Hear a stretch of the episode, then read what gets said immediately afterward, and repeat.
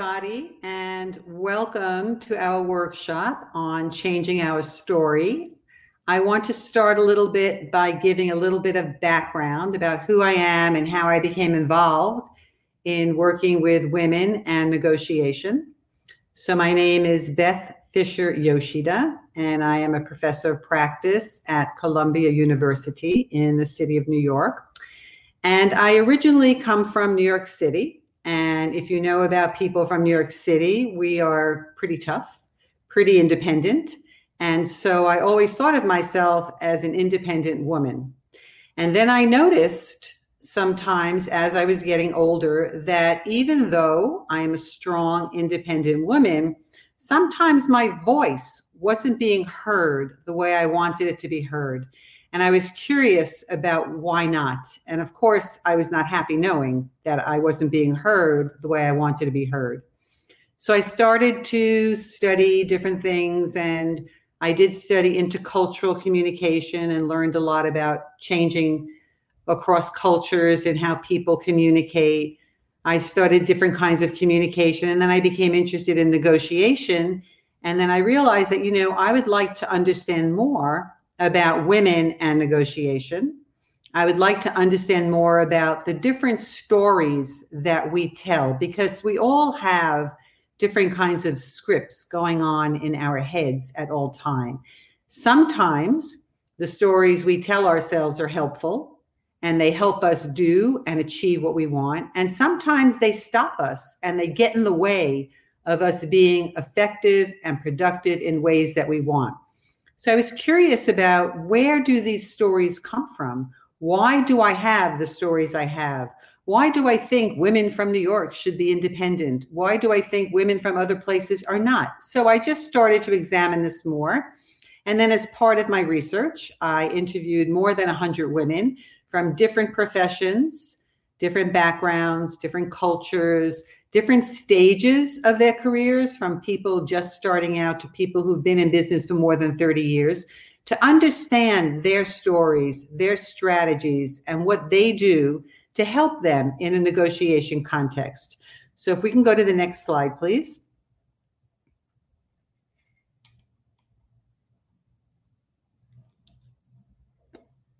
The next slide. I thought we were having the next slide. Tell a little bit about what we're going to be doing today in our workshop session. So, first, I'm going to give a short poll where I'm going to ask three different questions that I'd like you to answer. We'll get to that soon. Yes, thank you. Then we're going to look at the creation of our stories, our narratives, and they come from the personal, our stories that we create for ourselves, and then the culture or our social context. We'll look at that a little bit to understand where these stories are created and how we might change them. Then I'm going to look at three principles of something called CMM, which is coordinated management of meaning. It's a very practical theory that I use in all of my work and have used in Colombia, especially in Medellin with lots of different people. And then I'll take you through an exercise about how do you identify the influence in your life that shapes your story, that's in your head, that influences your behavior. And then I'll pull a few things together in summary. Okay, so that's a little bit about the flow of how we'll be spending the time together this morning. And then if you have any questions, please write them in and I will try to see them and answer the questions. So if we can go to the first question in the poll.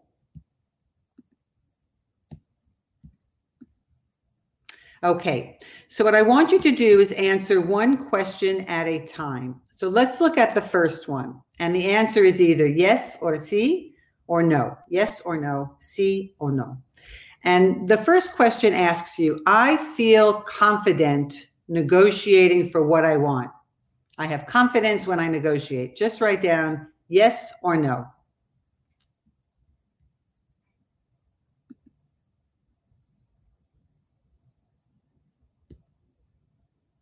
Take some time for that. So you're typing in yes or no. C or yes or no.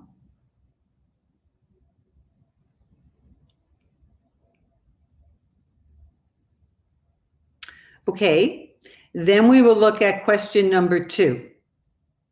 And question number two says, It is important for me to win when I negotiate. Yes, see, or no? No. It is important for me to win.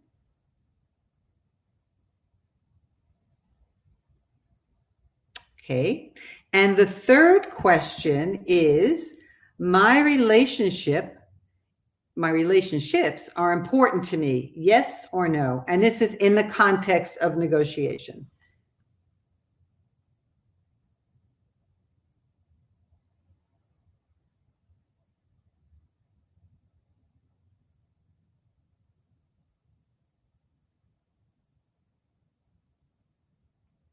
Okay, seeing some interesting answers.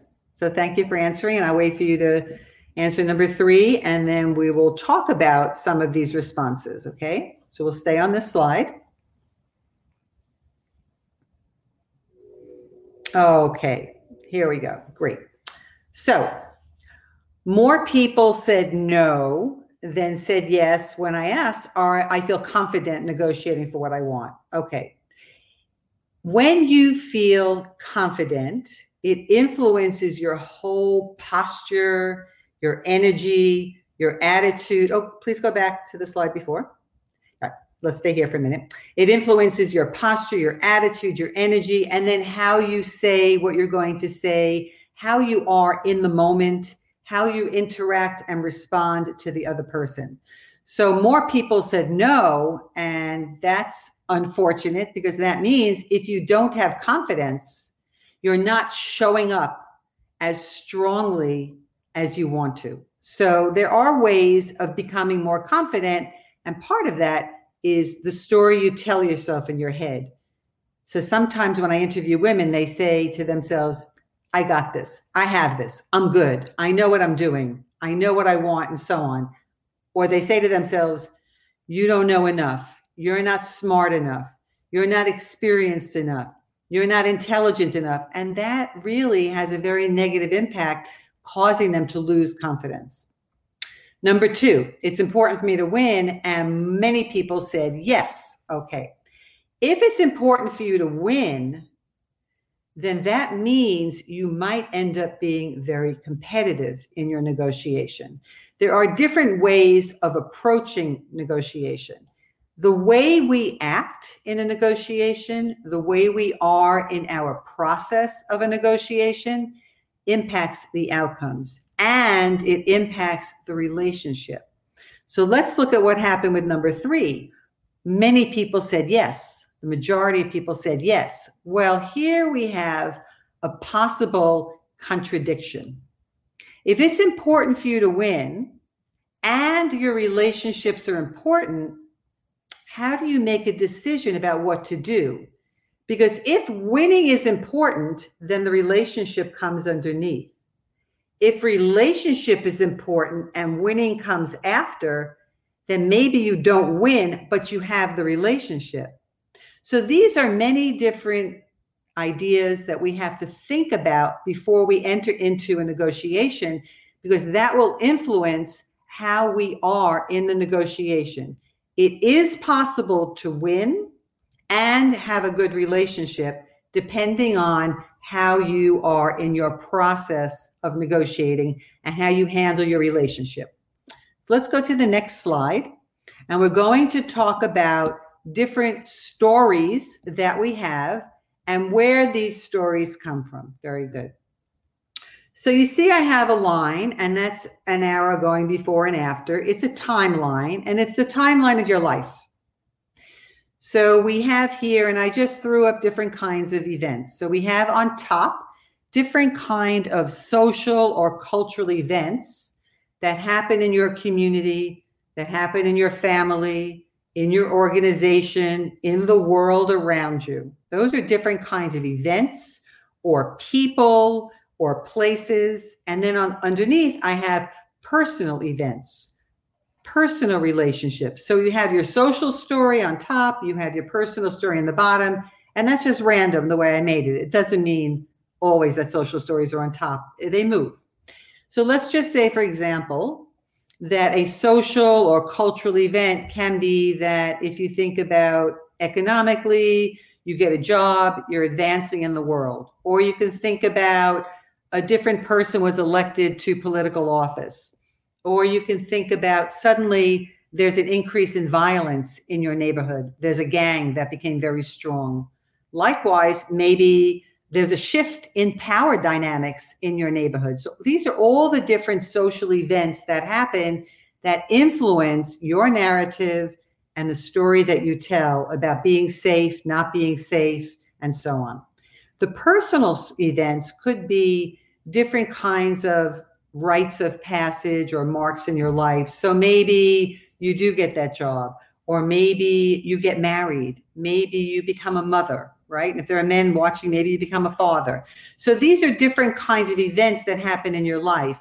Maybe you develop an illness, maybe you get cured from your illness. All of these different events interact with each other and they create the narrative that you have. If the social narrative is saying women should be this way, women should do this, and so on, that influences your personal narrative. Now, research shows that more recently, especially in the US and other places in the world, the narrative of what women should do and what women should be and how women should show up is very contradictory. It's all over the place and it makes it really hard for women to know what should I do in this situation. For example, many social or cultural stories say that women should not be assertive, men should be more assertive. Then we have research that says women should be assertive and they should be assertive in their negotiations and they should speak for what they want and challenge and fight for what they want. Okay, so let's just say you are a woman who takes on the role of being assertive and asking for what you want in your negotiation. But the people you're with are saying, Whoa, this woman is very aggressive.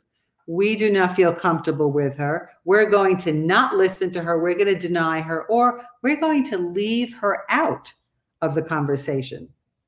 Then the woman said, Well, now I have backlash against me because I spoke out. I thought I was doing what I should. I'm listening to the story about being assertive, but it's not working for me. Or sometimes you have it where a woman is assertive and the other person appreciates the assertiveness and responds well and treats the person more as an equal. So there are many stories that shape what we think we should do, what we should do, what we shouldn't do, and so on. But it's very contextual. It depends on who you're in relationship with, where you are when this is happening. You might be assertive in the workplace, but you can't be assertive at home, or the opposite. You might be more assertive at home, but not assertive in the workplace. All of this, as you see on the right side of the line there, is my story. All of this creates the story I carry with me every time I go out and interact with people and have a negotiation. And a negotiation is really just a conversation, if you think of it that way, the small end. If you make it a big end for negotiation, it's a lot of formality to it. It's a conversation. It's me having a relationship. If I think of it that way, and I'm curious about the other person, then it lowers the bar and I'm able to perform better in that negotiation context. So if we can go to the next slide. Part of what helps us change the story, and I only ask you to change the story if you're not happy with it. If you're happy with your story of who you are and you perform well and you get what you need in the situations, great. But if there's any opportunity to shift and get more of what you need and be able to have a better quality relationship, then here are some ideas you may want to consider. So there's something called CMM I managed before, coordinated management of meaning, and it's a very practical theory that was developed in the 1970s by Barnett Pearce and Vernon Cronen. And they thought, you know, instead of the sender receiver transmission model of communication, let's create a way of communicating that really takes in the relational aspect and the idea that as people, we create the social worlds we live inside of. We take a communication perspective. And CMM has lots to it, but I'm going to touch upon three principles that underlie all of what CMM is. And I find that CMM has helped me in my own life, in my own story, in my work, in my personal relationships. So, one idea, one principle is coordination. I am always trying to be in sync, to be in coordination with other people so that we can create a shared meaning and understanding. Instead of going bump in the night in our communication, I want to be able to connect with you so you understand me the way I want to be understood, and I understand you the way you want to be understood. And since dancing is such a big deal in Colombia and other places in the world, you want to be able to dance to the same music you want to be in sync. You want to be in rhythm. You don't want to step on each other's toes. That's coordination. A second principle is coherence. As human beings, we are always trying to make sense of our world. And very often we ask ourselves, what does this mean? What does this mean to me? How does this affect me? If it makes sense according to the way we understand the world, then we have coherence. If it doesn't make sense, then we have a disturbed feeling or dissonance, and that disturbs us. And we're always trying to grab on to the first explanation so we have coherence. If we don't have coherence, we may lose coordination. So you see, they're very related to each other. The third principle is mystery.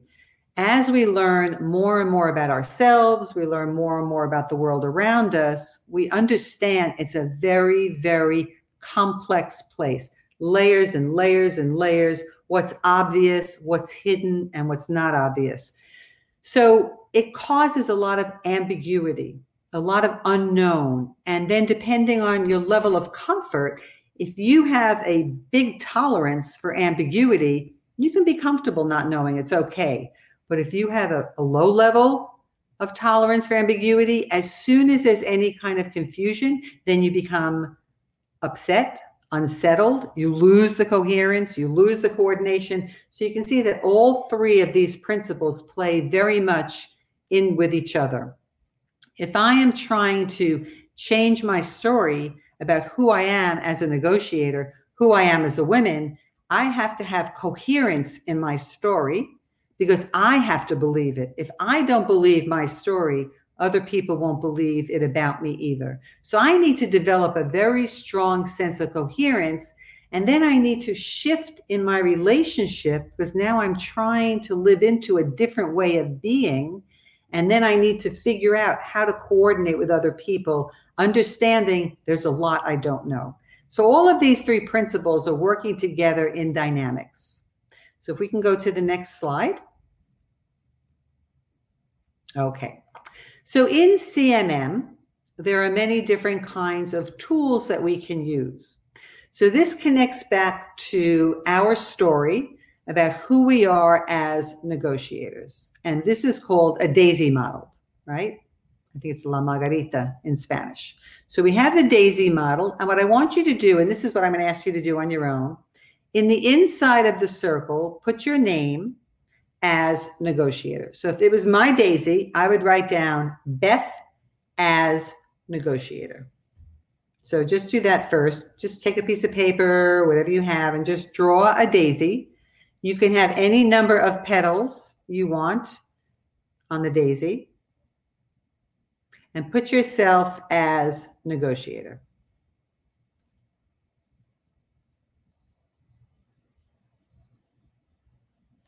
And then each petal on the daisy model is going to represent a different type of influence on you. So, for example, and it could be any time in your life. So, if you think about different people who may have influenced you, you put each person on a different petal and you should say something about why that person influenced you. So, for example, if I say a certain teacher that I had when I was growing up, I write down that teacher's name and I write down what it was about that teacher that influenced me.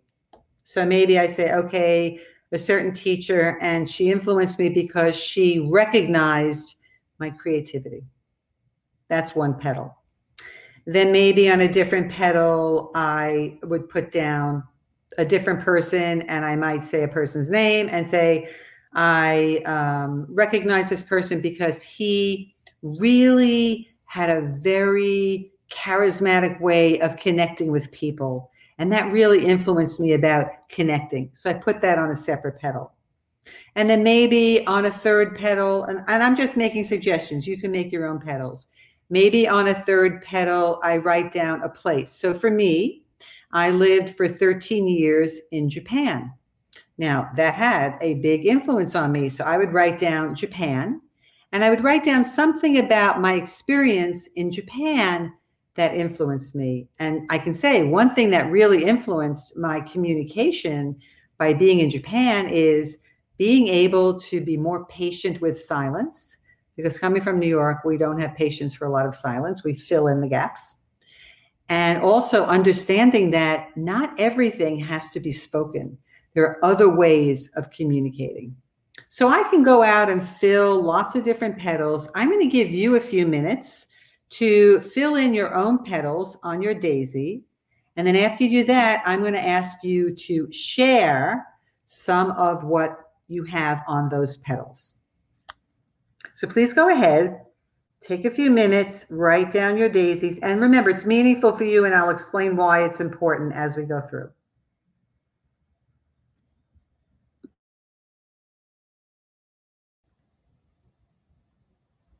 So, in my experience of doing research and talking with people and interviewing more than 100 women for a book that I'm writing now on women in negotiation, um, when I ask people to do this DAISY model, which I do, I ask the women to do the DAISY model and to write about the different influences in their lives. Usually, I would say the vast majority of the time, the women never thought about that they never thought about why they negotiate the way they do because of other people or events or circumstances or places. I do ask them, have you ever had any formal negotiation training? And so then they think sometimes that's the main source of their the way they approach negotiation, the way they conduct themselves in negotiation. And sometimes it is, but very often it's just all of the little things around us that influence us that we're not always aware of. So if you ask somebody, now you are drawing attention to that and you make them become more aware, more conscious of what that is. And so part of developing your negotiation skills and abilities and mindset and attitude is by becoming conscious of what you are doing, what you want to be able to do, and then then you figure out how to get where you want to go. So there has to be a very intentional, conscious choice that you're making about doing what you want to do and improving your negotiation skills. Part of that is preparation. Preparation in negotiation is very critical. Unfortunately, many people before they negotiate they think well i know enough about this subject. I'll just what we call wing it. And that means i will just go in and see what happens and figure it out.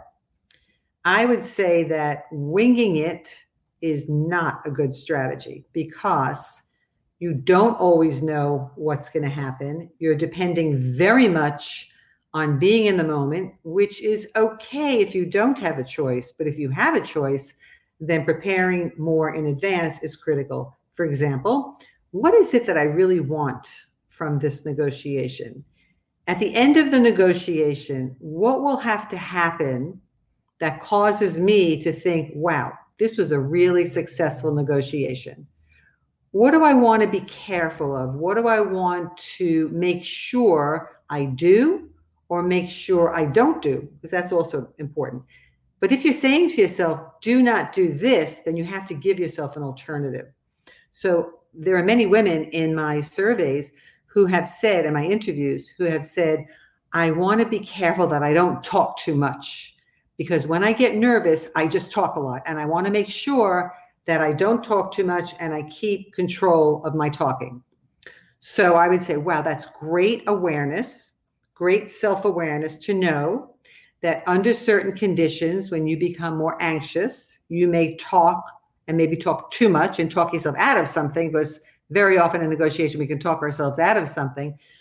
It's not enough to say don't do this. You have to say what do i do instead? So you need to create something for yourself that gives you an alternative. So if i say okay i want to make sure that in this negotiation i don't talk too much. So when i feel myself starting to talk i will take a deep breath and slow down.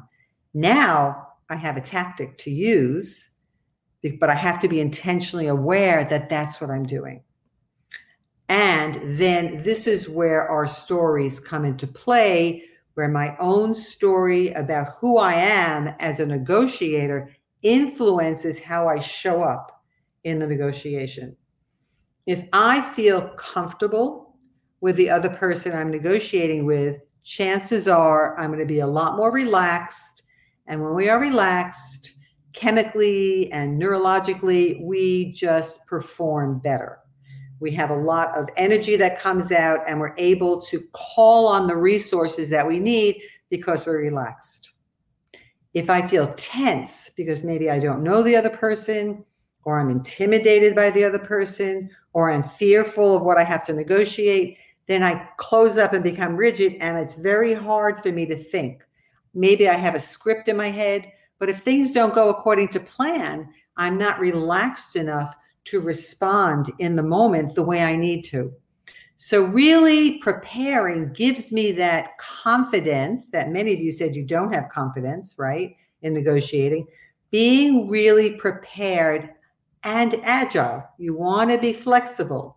The more prepared I am, the more I can be in the moment.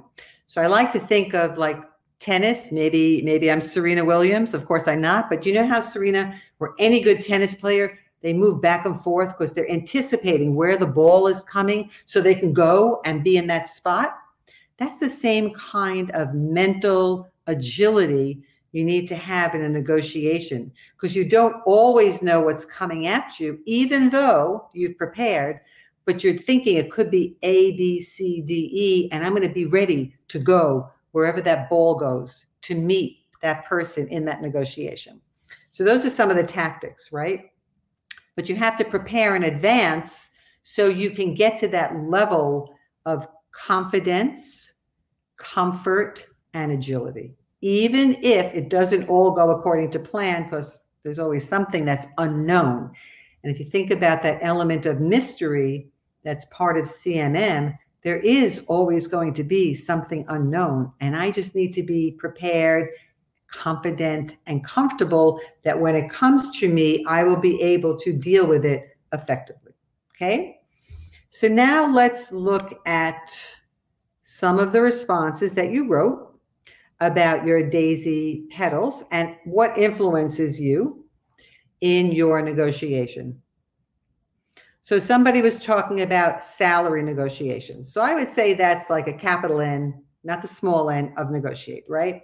Very often people ask me about how to be better at salary negotiations. And I think, okay, a couple of ways I think about in terms of salary negotiation. Number one, I have to really believe that what I'm asking is reasonable and fair.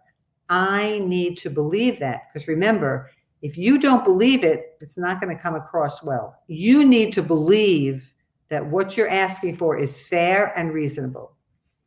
Another important thing in preparation for a salary negotiation is to think about more than the actual money.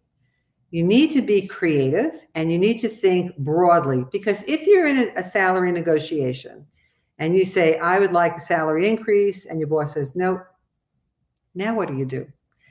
Well, why? Well, we don't have the budget for it. Stop, stop, stop, stop, stop. You know, well, next year you have the budget. Now you're you're your own worst enemy because now you're delaying your salary increase a year. So you can't only think about money. Of course, money's important. It's a way of the compensation is a way of being acknowledged and rewarded, but we can't only think about that. We need to think more creatively. So, for example, maybe there are other kinds of benefits that would be interesting for you and you'd appreciate. Maybe there's professional development. Maybe your organization will help sponsor you to go to a conference or a workshop, go to school, get a certificate. Maybe there um, is a expansion of responsibilities.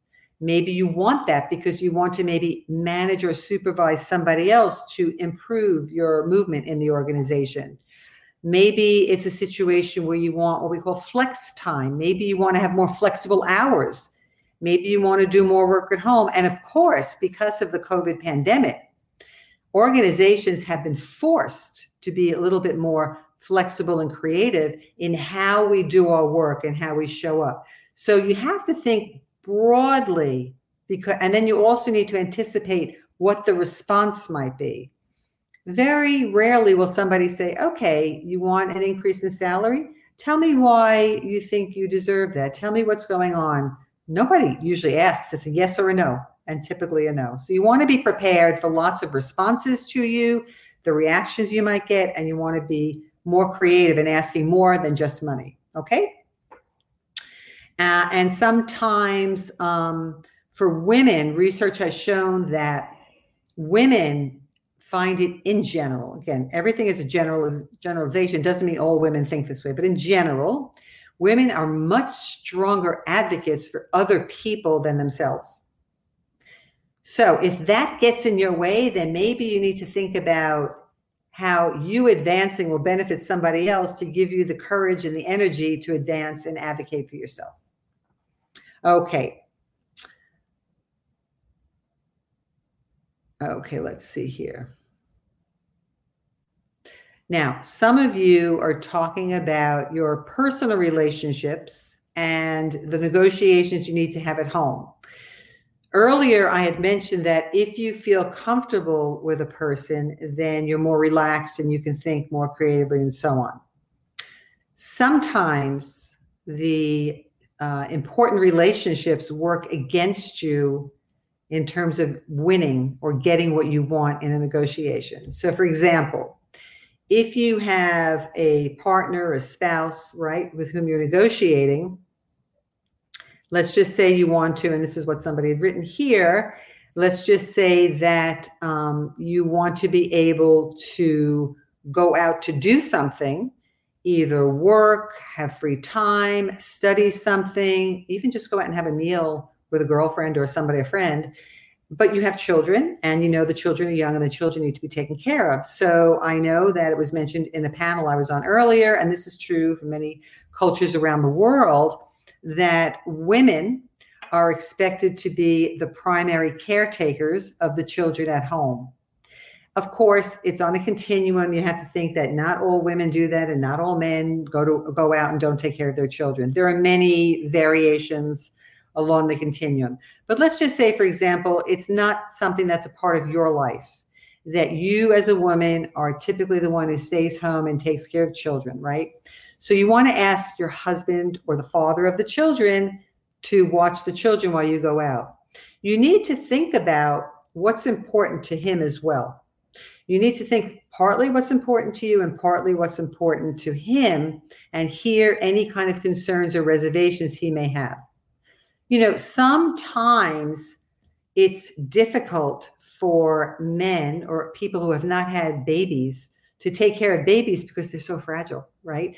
So sometimes he may just be afraid to take care of a baby. And you need to recognize that there might be some fear, even though he won't admit it, because that's not a good thing to admit, right?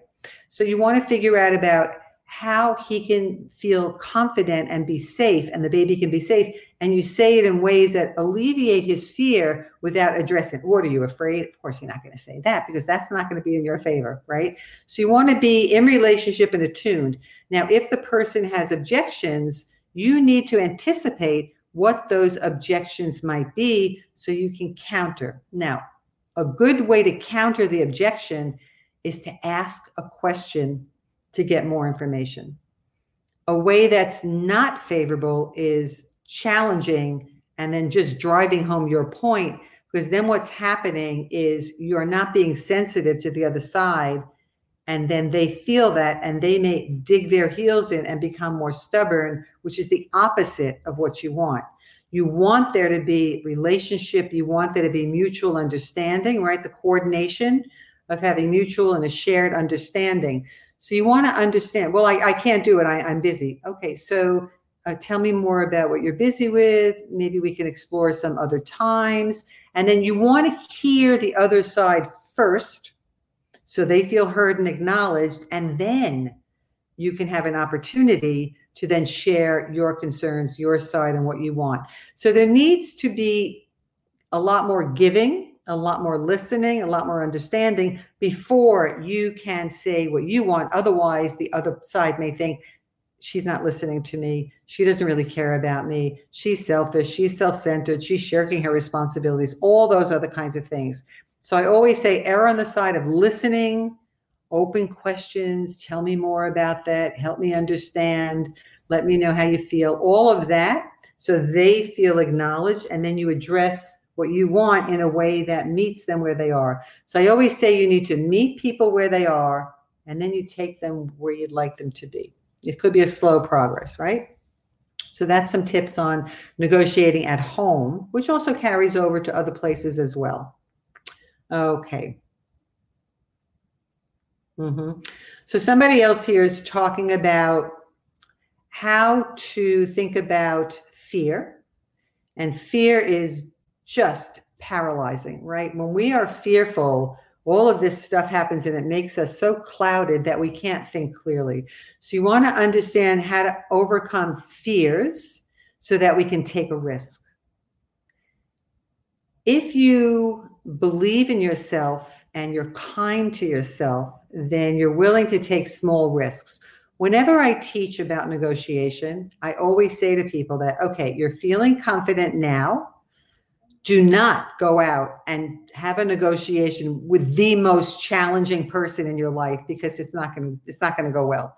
Start with something really small something that you don't care as much about so you're not as invested in so it's not a big a deal and just practice because as you practice you're developing your mediation or your negotiation muscle right? Your negotiation muscle.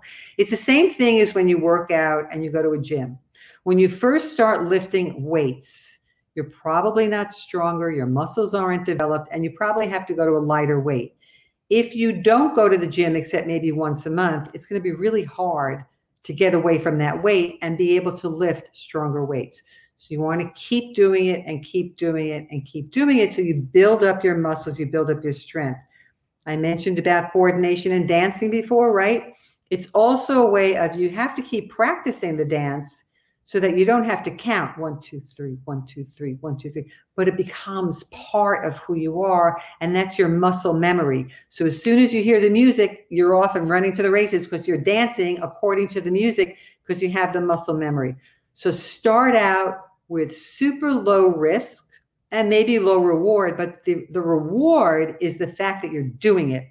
Here's another thing I definitely recommend in building confidence. Even if you don't get what you want in the negotiation, even if you think that you lost, what's really important is rewarding yourself for showing up. You showed up. Before, you may not have shown up, you may not have negotiated for what you wanted, but you took a chance and you negotiated, you prepared, you understood that you might lose, but that's not what was important. The important part was to flex your muscle, to be able to develop that muscle of being able to negotiate. So you have to set realistic goals for yourself and reward yourself for showing up and reward yourself for whatever gains you have. Use it as a learning opportunity and a way to reflect. After the negotiation, just as important as preparation is at the beginning, at the end of a negotiation, it's really important to go back and reflect and look back at your preparation and see what did I do? Where was I successful and where was I not? And what did I learn from the experience? Set very small, realistic goals so that you're able to achieve something. So the first goal can be preparing. Check, I did that. The second goal can be showing up. Check, I did that. The third goal can be listening. Check, I did that. Another goal can be asking an opening question to understand. Check, I did that. Or, you know, ooh, gee, I didn't ask enough questions. That's a learning. I remember when I asked that one question, tell me more, they were able to tell me more. And now I had more information. It's also important to respond to the information, not just go according to your mechanical questions, but be engaged, interact, right? So that is a way of changing your narrative, which gives you the confidence to show up well in a negotiation. So, for example, you're saying to yourself, I showed up, I was able to prepare, I'm actually better negotiation than I thought I was because I did all of these things. I am on my path to negotiate. That is great. And that is what I'm going to be proud of. And you know what? I'm on the path to learning more, and that's okay because I have my whole life to improve. All of these kinds of skills are very critical, and it's what I call life work. The more you develop yourself, the more you believe in yourself, the more you develop that confident narrative that always remains open to improving, then you continue to improve and learn. Another good technique about managing cost benefit re- analysis and relationship and deciding if it's worth it is to think about in the course of my lifetime, is this little thing really important or not? If I don't engage, what happens? if I don't get what I want, what happens? And you start to play around with that. And then you realize if I do ask for this, what am I doing to my relationship? Now, many of you answered that relationships are important to you. Here's something tricky though. If you think that you're going to affect in a negative way the other person by negotiating, that may stop you because you don't want to hurt the other person. However, it might be a temporary hurt, a temporary hurt in the process of changing the dynamics of the relationship to be more mutually beneficial. Now, that's a risk you have to decide am I willing to take that risk? For example, if I am in the workplace and if I want a certain responsibility or I want to be engaged in a certain project, but I know other people also want that project. What happens when I negotiate for me to be in that project? If I think, oh, I'm going to hurt my colleague, I'll just let my colleague do it. That could be a good choice in that situation. It's not a good choice if that was what you always do. If that's your default, then you're never going to advance your career if you say to yourself, okay, I'll let this other person go and I'll wait for the next opportunity. And then when the next opportunity comes, I act on it, that's a good choice. If I say, I'm going to take this opportunity and I'll let my colleague have the next opportunity, that could also be a good choice. This is what you are examining. Every time we try to make a change, it affects other people and that affects us it affects our relationships. It's not always bad, even though it might be uncomfortable. So, going back to the illustration before about asking the father of the children to take care of the children, you know, in English, we say sometimes that when a mother takes care of the children, she's just taking care of the children. But when the father does, he's babysitting. And you think, well, why is he babysitting? He's taking care of his children. Even that terminology is a frame that affects how we are engaged. Okay. If you end up with some difficult feelings between the you and your spouse because of asking the spouse to take care of the children, that is initially, but now it's changing the dynamics of your relationship, which may or may not be comfortable. Because when you change, you're asking other people to change in relationship to you. So even though you've made that decision to change, it doesn't mean the other person also wants to change, but you're pushing the other person to change because it's important to you. This is some of the stories that go on, and this is what we have to decide when we think of cost benefit analysis. We have to think of short term losses or gains and long term losses or gains. Is what I'm going to do now going to influence or impact the relationship? Yes. Okay. Is it going to be short term or long term? Well, it could be short term, but if I don't take care of it, it could end up being long term. Am I willing to take that risk? Or is what I'm going to negotiate now going to affect the relationship? Will it affect it short term? Yes. What do I need to do in order to make sure that it doesn't negatively affect long term. It will affect long term to change the dynamics. How do I get it to go in the direction that I want? Now, this may feel like a lot of thinking. It may feel like a lot of calculations. Maybe it is, but you know what? Relationships are important. You've said so yourself in the survey, right? So if relationships are important, I have to be willing to invest the time and energy into those relationships to help them be the best they can be. So that means I have to do a lot of preparation. It means I have to improve myself to be the best I can be.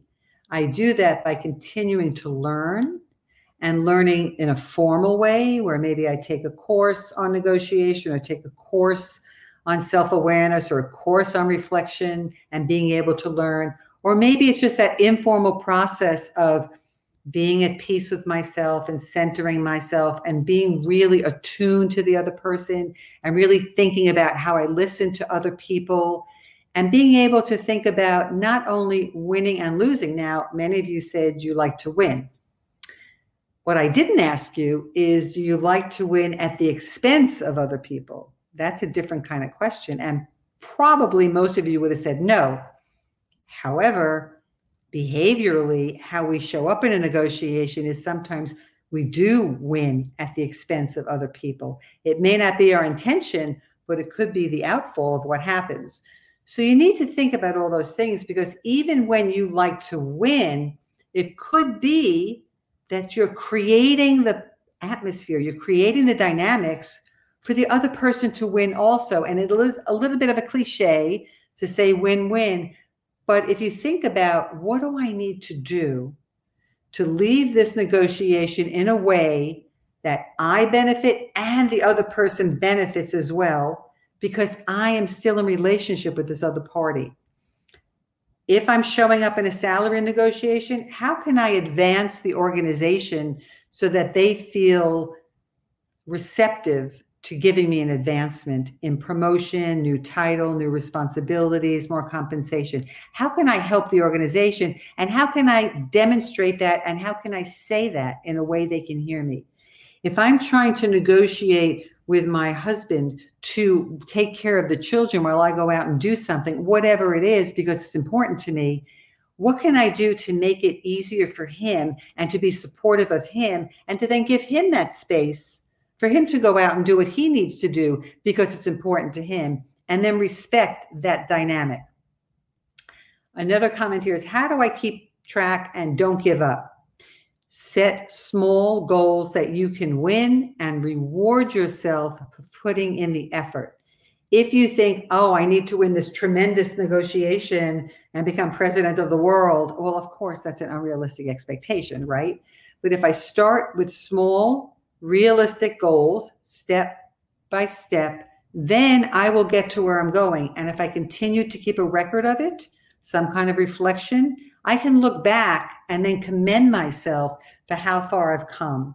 That's really important because we need to give ourselves that kind of acknowledgement, that kind of recognition. We can't only look for other people or external sources to give that to us. We need to reward ourselves constantly because as adults, we need support and challenge. What kind of support do we need? From others and from ourselves? And what level of challenge are we willing to take? If we don't challenge ourselves and we don't take a risk, then we stay very stagnant, other kind of like a swamp. Just stay stagnant and don't grow. That becomes very boring, very sedentary, and then we don't grow and develop and prosper for ourselves and others.